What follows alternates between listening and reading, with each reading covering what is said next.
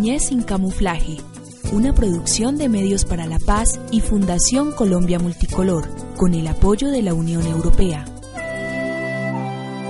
Rafael Coicue, representante de Derechos Humanos de la Asociación de Cabildos Indígenas del Norte del Cauca. Las autoridades indígenas agrupadas en la Asociación de Cabildos pues han planteado varias estrategias. Una es implementar la resolución de autonomía que salió en el año, en el año 99, donde dice que debe estar claro la actividad del movimiento indígena como organización civil organizada y no armada. Segundo, que los actores armados deben de respetar y deben de reconocer esta, esta, esta dinámica indígena. Tercero, dice que las personas que se van o son involucradas las comunidades indígenas en los grupos armados, pues serán desconocidos, o sea, perderán sus derechos dentro de las comunidades y dentro del territorio.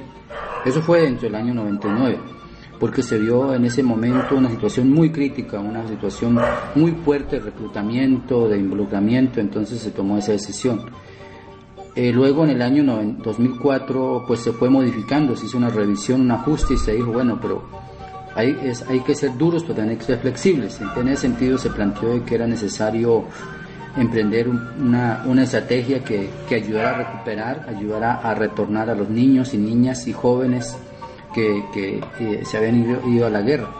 En ese sentido se dijo que si las personas que llegaban allá, llegaban de, digamos, se han venido de manera voluntaria, o sea, no quieren volver más allá al grupo armado y piden perdón a la comunidad por haberse equivocado, la comunidad en asamblea con su autoridad pues les hará el proceso de aceptación y un compromiso de que se, se quedarán dentro de la comunidad.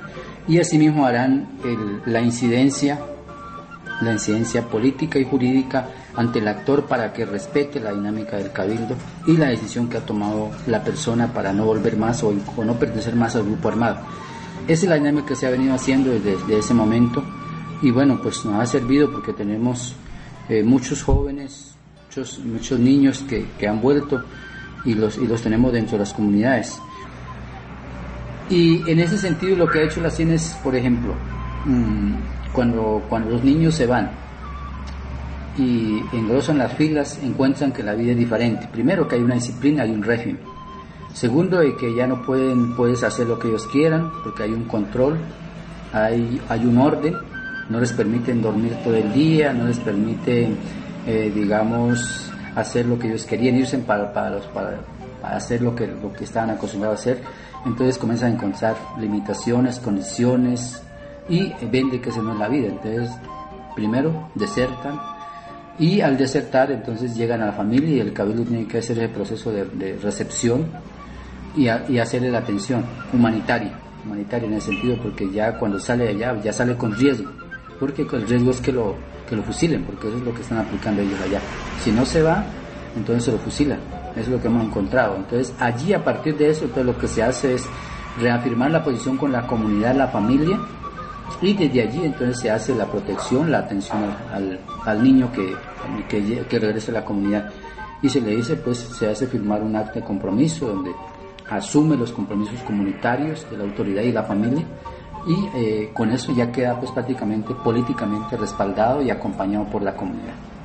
Bueno, desde la CIN y los cabildos y las familias pues hemos implementado la, digamos lo que se llama la, la, el remedio, el remedio a, ese, a esa enfermedad que se, se, se dio o al desequilibrio.